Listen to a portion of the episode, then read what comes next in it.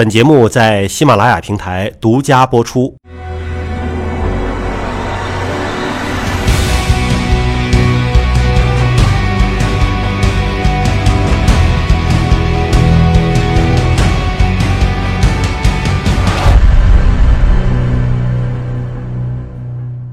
我听说有一个说法哈，说病魔送给东方女性的一件礼物，这个礼物当然是打引号，是贬义的，就指的东方女性她不吸烟，然后最后患肺癌的这种状况还非常的多，发病率高发病率很高。这是一种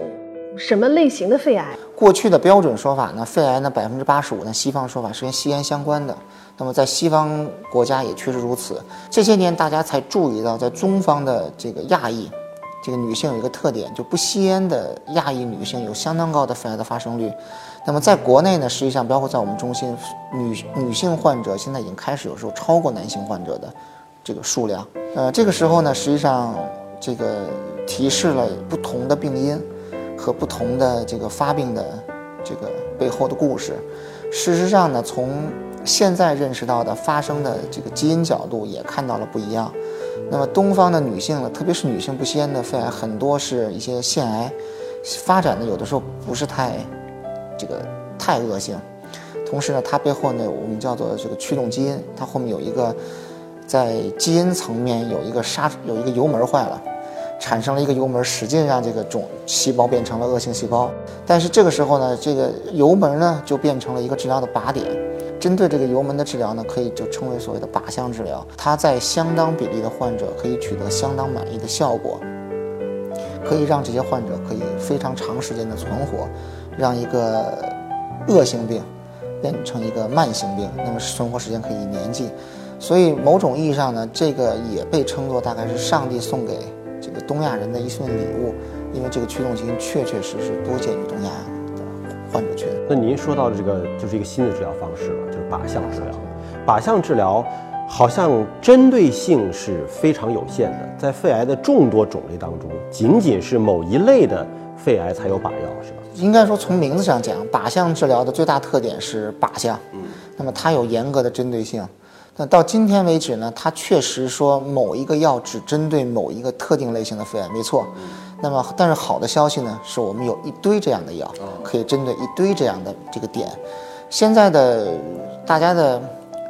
蓝图，或者大家觉得未来近期可以做到的，我们可应该可以在不吸烟的东亚的肺癌，应该有大多数都应该能找到一个相应的靶点和一个对应的药物，或者一一批对应的药物。会不会说那不吸烟也得肺癌？那我作为一个烟民也就无所谓啦。吸烟增加的并不仅仅是这个肺癌的风险，吸烟增加的是各种各样的问题的风险，那包括呼吸道其他的问题，包括其他的肿瘤，比如像口腔啊、像食道啊、像甚至包括膀胱，什么都是跟吸烟相关的，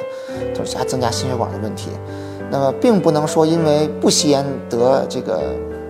可能得肺癌。那么就作为吸烟的理由，那并不是不能够那么纵容自己，不能纵容自己。实际上，吸烟会大大增加得肺癌的风险。那么国外的统计，实际上一个老烟民吸烟几十几十年以上的，他的肺癌的风险就不是十万分之几十的，而是这个千分之甚至到百分之几了，这个风险是大大提高的，它终身风险非常非常高。而且确实，那么至少到今天为止，吸烟的肺癌，它在靶向治疗的效果是总体上是不理想。那咱们说有靶点的这种靶向药物的治疗，您说它能够大大延长患者的寿命，是以年计的，但听起来似乎也没有特别乐观，就只是延长数年的寿命吗？还是说可以像糖尿病的这种慢性病管理一样，就是只要服药就能够永远的维持下去？应该看到我们肺癌治疗还是往前走的。那么在大概这个世纪初，二零零几年的时候，那个时候呢没有靶向治疗，肺癌晚期肺癌的存活就是我们叫中位数，中位数就是一百个患者大概有一半患者故去的时间的时间，对于晚期肺癌大概是十个月，不到一年。那么一年的生存率不到百分之五十，百分之四十。那么随着靶向治疗的出现，对于这些患者，那么他们的存活时间现在的预期值已经远远超过一年了。那么这些患者呢，现在预期值可以也可以已经可以到五年，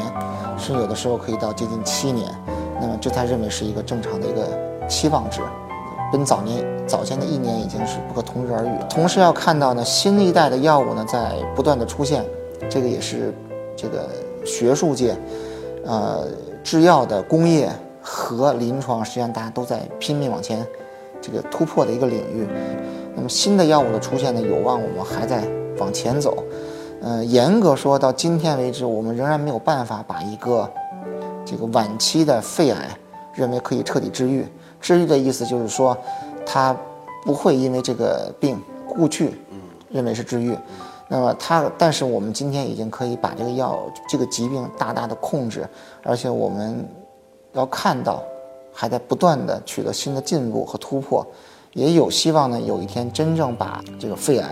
变成一个像高血压、糖尿病一样的一个慢性病。慢性病。嗯，那您像针对早期和中期的肺癌是可以宣布治愈的吗？呃，早期和中期的肿肺癌呢，相当比例是可以做到这辈子不再不再发不再发病、不再出问题，大家认为是治愈，而且随着分期早越高，嗯，我们自己的数据，比如像我们对最早我们叫 EA 期，我们自己的数据大概九成以上的患者应该。是接近治愈。那在您的临床过程当中，呃，像这个在早期或者中期发现的患者，还有就是在晚期才第一次发现的患者，这个比例是一个什么样的情况？如果说按标准的说法，过去的说法呢，在西方呢，说是大概所有就诊患者中，大概只有五分之一多一点是可以做手术的，大部分患者发现的时候已经是不能手术的，有相当比例是晚期的，这是过去的情况。那么在中国呢，实际上我觉得这个今天的这个在改观。那么随着呃大家健康意识的普及，随着体检的成本的降低，早年一个 CT 要一千多块钱，现在一个 CT 才两百块钱，而且很多体检中心是普及的，所以我们的病人集中了更多的早期患者。大家希望通过一个很小的创伤达到一个治愈的效果，所以在我们自己看到的是，全都是早期。那您说的早期发现可能有另外一个极端哈，因为很多六十岁以上的老年人可能肺部会容易长结节，对吧？那结节出来之后就怀疑了，说哎呀，这个是不是早期的肺癌？需不需要做手术？需不需要把它这个微创给它切掉？呃，这个结节的事情呢，实际上是近年整个医学界包括公共健康要需要重视的一个事情。呃，在美国的肺癌筛查的研究中，找出大于四个毫米。太小的不算，你说几一两个毫米、两三个毫米不算，而且是非钙化，钙化的可能是感染，可能是陈旧的一个病灶，结核感染或者陈旧病灶。大于大于四个毫米非钙化结节的比例，在美国的肺癌筛查研究中是四分之一。那么换句话说，这些人大概四个里有一个，一百个里有二十五个人肺里存在这样的结节。中国的具体比例不知道，但是我们自己掌握的内部的肺癌筛查的数据，大概也是接近四分之一的。这个去体检的人群肺里是有东西的，那么这些东西呢，绝大多数都不是肺癌。那么肺癌的中国的流行病的发病和年死亡大概是十万分之几十，十万分之四十、四万分之五十、十万分之六十，大概这个样子。所以百分之四分之一和十万分之五十是完全不同的概念。那么意味着这些结节大绝大多数是不是问题？那么这就需要这个。这个筛查体系和卫生体系来给他们做出正确的判断和正确的引导，呃，以及正确的说明。但是您说的那个十万之几的肺癌的患者，是不是在这四分之一的结节的人群之内呢？如果让所有的人去经常的做 CT，那么是，那么你可以把所有的肺癌都能找到，但是这又存在了很多的问题，包括这个辐射的问题。包括假阳性带来的这个困扰的问题，那么到今天为止，国际上大家推荐的做法是这些高危的人每年做一个低血糖 CT。嗯，高危人指的是哪部分是高危人？吸烟的？按照国际上通用的，呃，认为是五十五岁以上吸烟超过三十包年，就每天一包，抽一年算一包年；每天两包抽一年算两包年。大于三十包年，年纪超过五十五岁的算高危人群，或者是年纪超过四十五岁，大于二十包年，但是具有其他高危因素，比如家属家里有这个肺炎家族史，或者有其他接触史的，那么这两个群是国际上公认的，值得进行肺癌每年筛查的这个高危人群。应该说，免疫治疗呢，严格说不是调动免疫力，它实际上呢，大家现在过去也认为恶性肿瘤实际上要进行免疫逃避，它要去阻挡正常免疫系统对它的清剿，嗯，就像剿匪一样，它要去逃避，它要去躲藏。那免现在的免疫治疗呢，严格说是把它所劫持的去逃避正常这个免疫。